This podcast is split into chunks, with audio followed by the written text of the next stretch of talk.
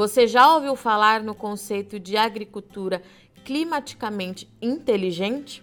Ele foi criado pela Organização das Nações Unidas para Alimentação e Agricultura em 2010. As práticas têm como objetivo aumentar a produção de forma sustentável e criar resiliência nas áreas de cultivo. Atento às demandas globais por alimentos, mas também às crises climáticas que vêm impactando a produção no Cerrado Mineiro, o consórcio Cerrado das Águas, aliado a um grupo de parceiros, vem trabalhando junto aos produtores na gestão eficiente dos recursos hídricos e uso sustentável das bacias hidrográficas da região.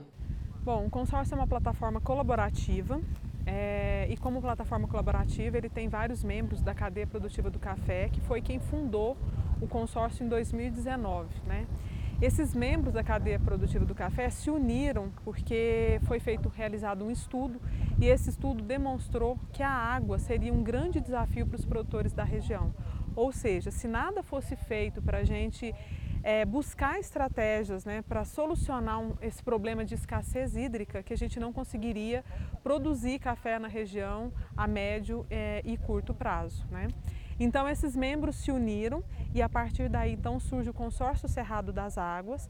E com o consórcio Cerrado das Águas surge o programa de investimento no produtor consciente, que é uma metodologia própria aonde nós conseguimos avançar na região do, do Cerrado Mineiro, nas bacias hidrográficas que nós trabalhamos, né, implementando estratégias para melhorar a qualidade do solo, para melhorar a qualidade da água né, e para trazer também mais qualidade para a vegetação nativa. Foi, é, foi um processo é, inicial em 2019, na realidade o consórcio desde 2014 que ele existe.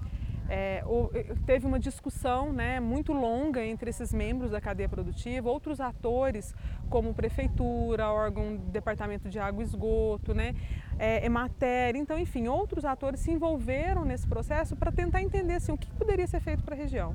Em 2019, então, nós decidimos que seria o programa de investimento no produtor consciente, com a participação dos produtores, ficou batido o martelo, ficou entendido que era realmente é, aquele trabalho de investir no produtor, de ajudar o produtor, de apoiar o produtor.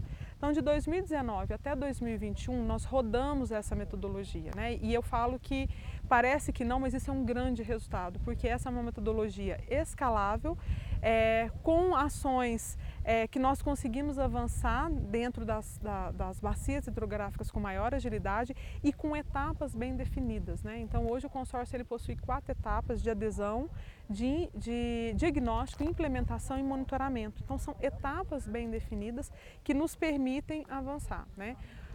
Como resultado, hoje estamos atuando em três bacias hidrográficas, então patrocínio foi o nosso projeto piloto, já atendemos quase 100% dos produtores naquela bacia. É, avançamos para a Serra do Salitre, tivemos um crescimento de 53% do ano passado para esse ano, de 2021 para 2022 em Serra do Salitre e já começamos a entender qual é o nosso cenário em Coromandel. Né?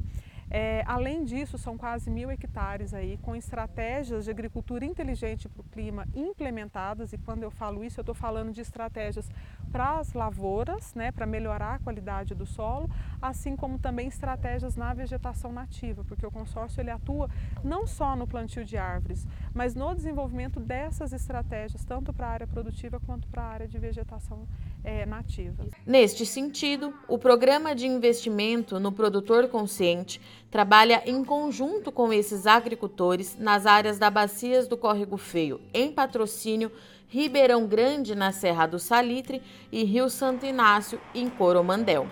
O Notícias Agrícolas visitou o Cerrado Mineiro para conhecer de perto algumas das ações que estão sendo tomadas em áreas de produção de café arábica.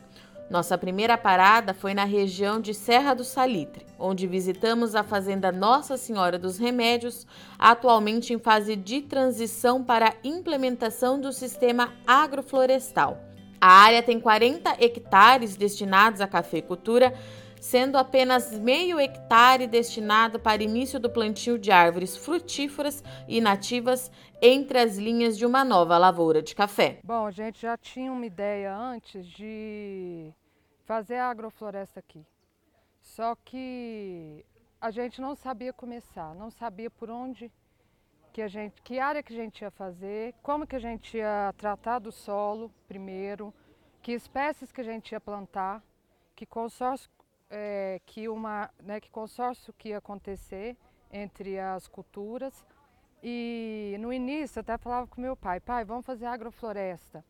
É, falava, seu pai não fazia antes toda uma mistura de culturas e tal. Ele falava assim, não, não vamos fazer, isso aqui não tem como Vamos deixar só a monocultura mesmo e é uma preocupação que a gente tem é, com o tema ecológico, né?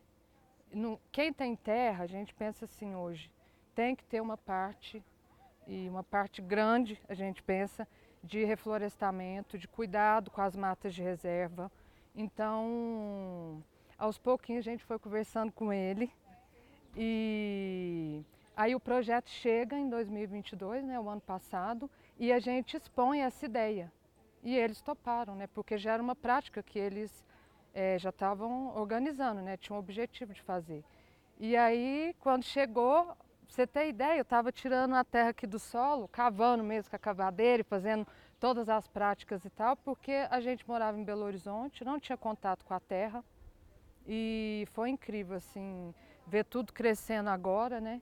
A gente fez a primeira roçada ontem, é, quando a gente plantou, dia 27 de janeiro desse ano, a gente fez a cobertura do solo, né, a primeira, e é muito importante né, é, cobrir o solo, porque o solo descoberto parece que tem uma ferida né, nele. No início foi difícil, né, porque você imagina, ele já vinha com práticas da monocultura. Então é tudo muito extenso, tudo muito grande. E aí quando você faz um pedacinho, que é esse pedaço aqui de meio hectare, menos um pouco, é... eu acho que ele pensava assim, mas é, é tão pequenininha a área, né? E aí ele começou a entender a importância das árvores, as árvores do cerrado, continuar a mata de reserva que está aqui atrás. E aqui em outra parte tem dois hectares e meio. E ele que começou a falar, Natália, é, a gente vai fazer na outra parte depois. Então, assim, ele começou a, a iniciativa, entendeu? Eu acho que é viável sim fazer. É, é lógico que está no início, né? É uma transição. Mas você imagina, vai ter várias culturas aqui, vai sair a banana, vai sair a laranja, o, o limão, o café. Então, e para fazer isso que a gente fez, gente, não foi muito caro. E com a ajuda do projeto também, entendeu? Então, porque é dividido. O produtor dá algumas coisas e o projeto também, então, é uma feitura assim em comunidade, entendeu? Todo mundo trabalhando, Todo mundo trabalhando junto. Aí a prefeitura veio e contribuiu aqui com o terreno. É, as mudas, a gente comprou uma parte, o consórcio deu a, deu a outra parte, então é bem dividido. E eu acho que tem como o Cerrado começar a fazer isso. É, porque em outras regiões é, já tem agrofloresta, já está uma coisa avançada. Acho que no Cerrado ainda precisa, sabe, ter essa força e engajamento, né? Então a gente tem um ano que as árvores vai estar fazendo esse serviço de ambientação, né, junto com as culturas de cobertura, e para depois já no ambiente melhor, né, que a, o café é uma cultura bastante exigente, a gente já ter né, esse plantio da área com o café. Uh, ambientação, né, seria a, a melhor palavra para resumir todos os benefícios, né? o melhor ambiente para essa planta. A nossa próxima parada foi na Fazenda Serrinha, ainda na região de Serra do Salitre. Nesta área, visitamos uma lavoura com plantio de mix de semente na entrelinha do café.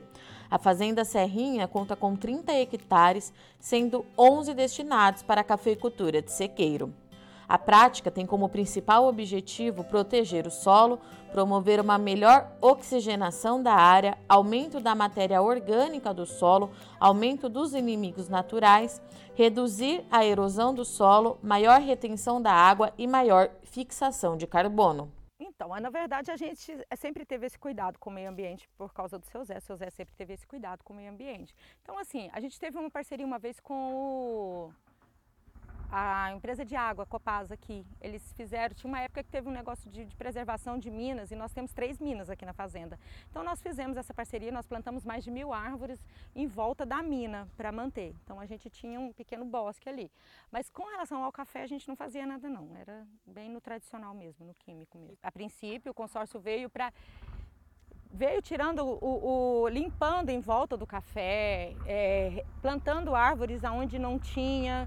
Então assim eles olhavam onde que estava bem assim as áreas brancas pelo drone, onde que precisava de árvores, onde precisava foram replantadas. Então nós plantamos bastante árvore, que foi mais de mil mudas que eles plantaram. E depois vieram com a ideia da entrelinha, que é esse mix que a gente planta para manter o solo. Primeira manutenção do solo porque isso é muito importante, porque quando a chuva vem, ela lava tudo. Então, é, é, mais, é basicamente isso, manutenção de solo. Ah, e, e como vem, vai crescer aqui plantas que têm flores, então ele pode também ser hospedeiro dos predadores naturais. Então, isso pode ajudar a gente a cuidar da broca, do bicho mineiro, porque tem predador natural. Então come lá o bichinho da broca, ele não vai para o café, ele vai ficar na florzinha. Se ele tem flor, ele não vai querer usar a flor de café. Podemos ver ainda que o mix nesta fazenda foi plantado em um momento diferente do que se é habituado, mas que também pode trazer benefícios e minimizar os impactos climáticos. Tem resultados também. Você tem que adaptar a isso, mas ela já, principalmente por ser sequeiro, ela vai dar uma boa condição agora. Tá? Normalmente as plantas de cobertura são feitas no verão, ou primavera, verão, logo nas chuvas após a florada. E normalmente essa época do ano, quando a gente entra para o outono, a maioria das fazendas começam a preparar o solo para a colheita. O que, que eles fazem? Vão tirando as plantas de cobertura e deixando o solo limpo. E aqui, e o que a gente defende, já é um manejo de você deixar esse solo com plantas de cobertura. E aqui foi feito um plantio faz 15 dias, então quando estão a maioria tirando as plantas, eles estão colocando a planta de cobertura vai deixar o solo coberto, vai diminuir a evapotranspiração, ou seja, vai perder menos água, deixar o solo mais úmido e aqui é uma lavoura de sequeiro. Então ela vai manter uma condição de umidade melhor para a lavoura até o momento da colheita. No verão você já tem algumas espécies e vai chegando para o inverno por causa de temperatura, comprimento do dia, as plantas vão mudando. E também adaptar para cada região. Se você tem uma região, uma área que você consegue irrigar a sua planta de cobertura, você pode fazer uma estratégia. Numa área de sequeiro, você já pode escolher outras plantas. Então depende de onde você está, qual época do ano e aí você determina as plantas que você vai utilizar. E também o objetivo do produtor, o objetivo da o que você precisa para o seu solo. Por exemplo, se você tem um solo com muito potássio em profundidade, você quer trazer esse potássio disponível para as plantas, você pode usar mais milheto no seu mix de plantas de cobertura, porque ele cicla esse nutriente. Se você precisa de um aporte maior de nitrogênio, você pode usar mais leguminosas nesse teu mix de cobertura. Então você tem que entender o que, que meu solo está pedindo minha planta e dependendo da época do ano você vai modulando esse seu mix. Sim, é, principalmente na parte de fertilidade, você vai construindo esse solo. Não é no primeiro, no segundo, no terceiro ano que você vai ter a redução de custo. Nós levamos cinco anos para isso mas ela interfere, porque você vai construindo essa, essa fertilidade do solo até interferir. Temos tido resultados muito bons na bebida do café, não tem um trabalho científico para provar, mas a cada ano a bebida está melhor e a gente acredita muito que é por causa do manejo como um todo, né? Afinal, nós somos o que comemos. Tem resultados que a gente já vê desde o início, mas é um processo longo e contínuo e que você vai transformando a propriedade e fica para a vida toda, né? Então isso é bem importante. Nossa última parada foi na fazenda Silva Amélia. Na área, o produtor Eduardo Lana, além de fazer o plantio de árvores nativas, o plantio de mix de semente nas entrelinhas, é também responsável pela nascente, que corresponde por pelo menos 50% de abastecimento da área urbana na região. Bem, essa propriedade aqui foi adquirida há quase 40 anos e a gente sempre preocupou com o mínimo possível, que o que eu falo de mínimo é, são reservas legais, áreas de preservação permanente. Aqui onde eu estou nesse momento falando, a gente tinha uma área de 10 hectares de café e a gente viu que a cidade foi crescendo para o entorno da fazenda.